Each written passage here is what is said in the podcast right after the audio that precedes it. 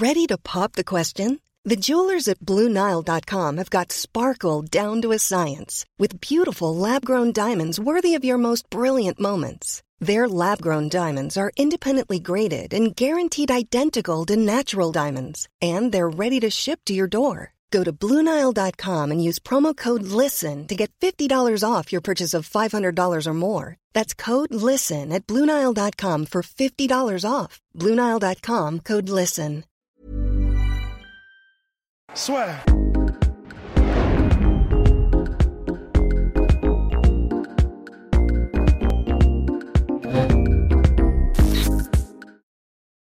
Non, bon, alors avant les previews de l'UFC 253, on vous, on vous prépare des choses qui, je pense, sont intéressantes. On va vous faire des choses. On va parler de ce qui se passe avec notre pauvre Dustin Poirier. Tony Ferguson veut le combat, Dustin Poirier veut le combat. Malheureusement, l'UFC n'a pas l'air très favorable, puisque Manuel White a utilisé le mot unsalvageable. Ah oui, bah ouais, donc c'est quand même des mots assez forts. Et alors que. Attends, ça n'a pas posé un problème que mon micro soit vers la gauche C'est exactement ça, mais non, ça devrait aller, ça devrait aller parce qu'on est dans un endroit où on est quand même assez confiné. C'est vrai. Debza Gang. Donc alors, pardon. Bon, alors, donc tout ça pour dire que mine de rien, euh, pas d'UFC 254 pour Dustin Poirier parce qu'il demanderait trop. Quand on dit trop, c'est qu'il a touché hors bonus, bien évidemment, de vestiaire, 300 000 dollars en fixe contre Dan Hooker. À noter quand même que là, aujourd'hui, on nous avait posé la question. Il n'y a plus de chiffres officiels concernant les salaires de l'UFC puisque la commission athlétique du Nevada n'est plus obligée de transmettre ces chiffres-là à la presse. Donc c'est toujours plus opaque concernant les salaires des combattants. Ouais, et c'est bah, c'est dommage. euh, bah, pour- c'est pour, stratégique. euh, hein. Oui, bien sûr, c'est stratégique. C'est dommage bah, pour nous parce que et pour les fans parce que c'est toujours bien de voir un petit peu qui gagne quoi, de, parce que ça donne une idée un peu de l'importance que l'UFC donne à certains combattants, etc. C'est toujours bien de voir comment est-ce qu'ils hiérarchisent. Par exemple, CM Punk qui est à 500 000 dollars. Ouais, et puis voilà. Enfin après c'est euh, comme euh, bah, Overeem qui a 7, enfin quelque chose comme 700 000, ça, ça a baissé, Ouais. je crois, depuis Oui. Covid, mais euh, C'est ça. Covid il est à 400 000, sinon il est à 800. Ouais, voilà, donc c'est vraiment, c'est toujours cool de voir comment est-ce que l'UFC paye certains combattants et en fonction de quoi.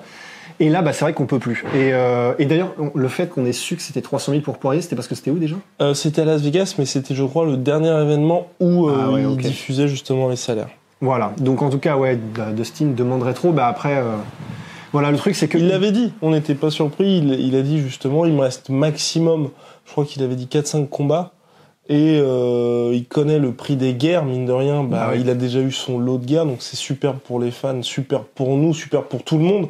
Mais c'est vrai que bah, pour un combattant et pour sa santé mentale, intégrité physique et mentale, c'est un petit peu plus compliqué. Donc c'est vrai que avec le combat qui s'annonce contre Tony Ferguson, il sait, je pense que ça va être une guerre, donc être payé 300 000 pour cette guerre-là, il estime que c'est pas suffisant. Ce avec quoi, honnêtement, je serais assez d'accord. en fait. Ouais, Parce que c'est là que c'est surprenant, c'est qu'il reçoit un gros gros soutien de la part du, des fans. Qui, Des fans, qui même veulent de- voir le combat. même de Tony Ferguson Ouais. euh, qui a dit pay the man, enfin pay- payez-le, euh, je veux dire. Et en fait, il y a, y, a, y a la manière de l'UFC de voir les choses et la manière euh, bah, des fans de Dustin, etc. Euh, je peux comprendre en fait la manière dont l'UFC voit les choses, même si je suis pas d'accord. Mais je peux comprendre. En fait, l'UFC, ils sont en mode, probablement en tout cas, bon, il y a un contrat. Dustin a signé pour tel nombre de combats à payer de telle manière. Et en gros, euh, bah, je pense que l'UFC se dit, le problème c'est que si on crée des précédents où euh, dès qu'un combattant le demande et qu'il a un petit peu de et qu'il a de la hype et qu'il demande de changer de contrat, on dit oui directement. L'UFC, je pense, doit se dire et c'est un peu ce qui ce qui ce qui transparaît quand on entend Dana White parler de ces choses-là dans les conférences Mhm. de presse, c'est qu'il dit bon, il y a un contrat en fait. Euh, la- la- sa réponse généralement, c'était le cas avec Masvidal, etc. C'est de dire les gars ont signé noir sur blanc qu'ils voulaient euh, tel montant pour tel nombre de combats. On peut pas changer de contrat comme ça, comme de chemise. C'est alors c'est vrai. Cela dit, en fait, et c'est là où moi je me, range plutôt du côté de, Dustin Poirier, c'est que il y a c'est- je suis d'accord en fait avec ce discours-là. C'est vrai, à un moment donné, il faut aussi que ce soit cadré. Il faut que les, dans la vie, il faut que les choses soient un peu carrées de temps en temps. Mais d'un autre côté, il y a aussi des cas où tu te dis, si s'il y avait exception à faire, bah c'est le moment. C'est-à-dire des gars comme Masvidal, des gars comme Dustin Poirier. Je trouve que récompenser des gens qui sont entre guillemets des company men comme ça, c'est-à-dire des gens qui sont capables de, sacri- de se sacrifier, Ouais. qui, qui sont capables d'aider la compagnie, parce que Masvidal qui fait ça à 6 jours, etc. Bah, c'est Ouais, pas tout le monde qui peut le faire contre Gamar Ousmane. Dustin Poirier qui dit oui à tous les combattants, il y a, c'est pareil, il y a, il y a- et, et qui, et qui fait la promotion, etc. Bah, c'est pas tout le monde qui peut le faire.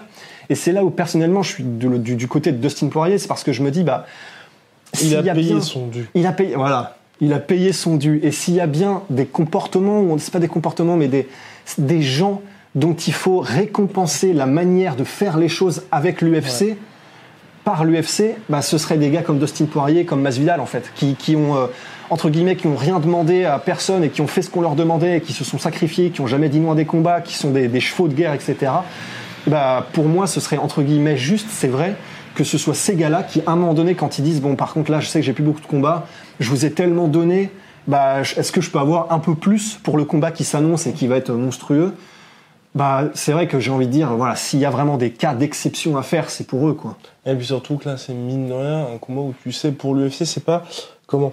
Il y a, il y a eu certains exemples comme ça, par exemple le combat qu'il devait y avoir entre Yoel Romero et Uriah Hall, où vous avez un mec qui est classé numéro 2 ou 3 de la catégorie contre un gars qui est à peine dans le top 10, ou dans ce cas-là, c'est un peu compliqué peut-être pour- de motiver Yoel Romero à venir. Là, vous savez que vous allez avoir probablement l'un des plus beaux combats de l'année, Ouais. sinon de l'histoire du MMA. On peut même aller jusque-là, entre deux mecs qui sont clairement au top. Donc, euh, et puis il y a des enjeux énormes parce que le mec qui remporte le combat a le prochain title shot. En plus, ça devait être sur la carte UFC 254, donc pourquoi pas s'il y avait une défaillance du côté de Habib comme du côté de Justin Gagey, vous avez un remplaçant potentiel. Enfin, il y a beaucoup de choses qui font que ce combat a tout dû pour le, vraiment là, et ce n'est pas usurpé qu'au main event. Ouais. Parce que, Ouais. euh, bah parce que là, il y a énormément d'enjeux et c'est quelque chose que vous n'allez pas voir tous les quatre matins. Mais d'un autre côté, moi, ce qui me, je suis un peu content parce que c'est vrai que voir ce combat-là en trois rounds, ça aurait été frustrant, Ouais, c'est clair. Et vraiment frustrant dans le sens où, euh, bah, vous, si vous voyez Dustin, si vous voyez euh, Tony Ferguson, vous savez que leur game plan aujourd'hui, ils sont basés sur des cinq rounds. Ouais, c'est ça fait très longtemps qu'ils sont pas combattus en trois. c'est ça, c'est Enfin, non, presque- très longtemps, non. Euh, non, Tony Ferguson, son avant-dernier combat, c'était en 3 contre euh, Donald Cerrone. Et puis même contre, euh, contre Pétis. C'est vrai, mais en tout cas, ce sont des styles qui sont faits pour les 5 Oui, rounds et qui ça. brillent sur les 5 rounds quand il y a en face quelqu'un qui peut rester aussi. Et non, c'est vrai que ça aurait été, honnêtement, je, je- c'est même au point de se demander si, si le combat s'était fait, Ouais. euh, si euh, Dana White et l'UFC auraient pas dit, bon, exceptionnellement, enfin, si, si Dana White le veut, il le peut. Mm. Donc, exceptionnellement, on va faire un 5 rounds aussi pour, pour Ray Ferguson. C'est c'est vraiment à se demander s'il l'aurait pas fait tellement les, les, les fans sont hypés et les fans savent que ça aurait été une guerre d'usure sur 5 rounds, quoi. Ouais. Mais après, c'est peut-être pour ça aussi que l'UFC, la pure supposition hein, pour le coup, vraiment, hein. au-delà du fait qu'il y ait potentiellement Dan Hooker pour Tony Ferguson, que Tony Ferguson soit aussi très motivé à l'idée de combattre, parce que c'est ça aussi le- la difficulté de la chose, c'est que c'est Dustin Poirier s'en va, il est certes soutenu par Tony Ferguson, mais Tony Ferguson veut combattre, et c'est la situation de l'UFC à chaque fois. C'est et c'est pour ça que ça n'avancera jamais. C'est que si vous avez quelqu'un qui ne veut pas payer pour tel prix, vous allez avoir 10 autres mecs qui vont être prêts pour faire pareil. Et quand on dit 10 autres mecs qui vont être prêts, et c'est pour ça que je dis à certains combattants, j'aime beaucoup les voir combattre, mais je déteste leur attitude. C'est par exemple notre cher Darius qui, juste après le message de Poirier, fait Hey Dana White, Sean Shelby, machin, moi je suis chaud, moi je suis chaud, moi je suis chaud. Ouais. Bah non, parce que euh, en fait, ça, c'est clairement nivellement vers le bas Ouais, où vous tu- êtes sûr que tout le monde va être de moins en moins bien payé. C'est Parce que ça. t'as toujours quelqu'un qui va être prêt à faire la même chose, mais pour beaucoup moins cher. Ouais. Et c'est un peu terrible parce que d'un côté, on, on se dit, bah, on comprend Darius parce que pour lui, c'est un peu comme Gilbert Burns, Ouais. c'est une opportunité euh, comme il en aura peut-être jamais. Surtout qui galère à avoir des combattants Surtout du top qu'il- 10. C'est euh, ça. ouais. Donc je, je comprends. Et, et, et si ça se trouve, on ferait pareil à la place de Darius parce que tu te dis, bon bah ouais, mais c'est chacun pour sa gueule parce que c'est comme ça, c'est le- c'est le métier. À un moment donné, faut nourrir ta femme, tes gosses, etc. Mais c'est vrai que, bon, dans l'idéal, dans l'idéal, c'est vrai que ce serait bien que, bon, l'union des combattants, on n'espère plus, mais au moins qu'il y ait un espèce d'élan où tous les combattants, c'est un peu, c'est un peu implicite, se disent, Ouais. euh, bah, on essaie de pas non plus se niveler tous, se tirer dans les pattes les uns des autres. Ouais. En fait, c'est les fameux, les bacs de homard, tu sais, qui se, qui se maintiennent les uns les autres en bas et t'as pas besoin de faire les trucs trop hauts. Bah, c'est pareil en fait. Et là, c'est c'est trop dommage parce que c'est vrai que je comprends Darius et les gars qui font ça, mais bah voilà, c'est ce qui fait que bah, l'UFC est capable, avec autant de confiance, de dire à Dustin Poirier quand même, quand même, c'est pas n'importe Ouais. qui, de dire à Dustin Poirier non, bah tu veux pas, tu veux pas ce qu'on te propose, ton contrat te suffit pas, et bah tu combattras pas. Et c'est vrai que c'est, c'est vrai que c'est, c'est dommage, c'est con. C'est Affaire à suivre en tout cas pour euh, Dustin Poirier et Tony Ferguson. On espère qu'il y aura ce combat. Moi j'espère, et c'est peut-être pour ça aussi que le FC joue un petit peu la montre, ils disent peut-être qu'ils vont pouvoir le mettre en main event D'une fight night ou un truc comme ça. d'une d'une fight night ou un gros événement ESPN, ce qui pourrait très bien faire. hein. Donc bon, en tout cas on va attendre avec attends parce que rappelons quand même, là on a Tyrone Woodley, Colby Covington, là en main event qui arrive ce week-end. Donc mine de rien, tu peux avoir des gros combats quand même, même qui ne sont Ouais. pas sur des pay-per-view. Big shout out à Venom, sponsor de l'UFC, sponsor de sponsor de Lomachenko, sponsor du ONE FC, et Ouais. sponsor de la sueur, moins 10% avec le code de la sueur sur tout Venom. Bah, que demande le peuple Que hein. demande le peuple C'est vrai qu'ils sont vraiment partout. quand mais oui, que demande le peuple? Bah, Le peuple demande moins 38% sur MyProtein. Et bah vous les avez avec le code la sueur. Donc voilà. Bah à très vite pour de prochaines aventures. Grave. Swear.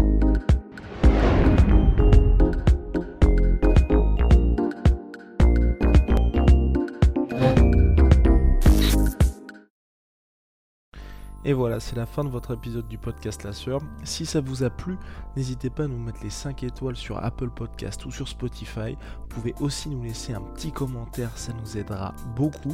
Et si vous voulez aller plus loin avec nous, vous tapez La Sueur sur toutes les plateformes ou sur les réseaux sociaux, vous nous trouverez. Et là, vous nous écoutez très certainement en audio. On est aussi en vidéo sur YouTube, mais également sur Snapchat. Là encore, vous tapez La Sueur et on sera là. Merci de votre fidélité et à très vite pour de nouvelles aventures.